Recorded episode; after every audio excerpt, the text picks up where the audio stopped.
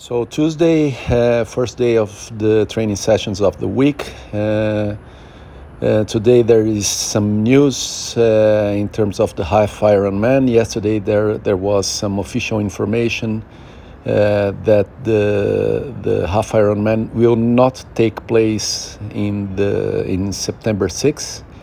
So because of the pandemic, they delayed the official date from September 6th to January 22nd, uh, beginning of next year.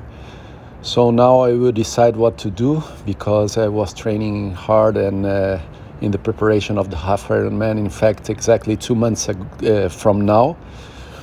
Uh, so now the idea is either to ease down a bit or keep the training. I think I will do that. I think I will keep the same training, aiming at a kind of uh, simulation of a half Ironman in the same September 6th.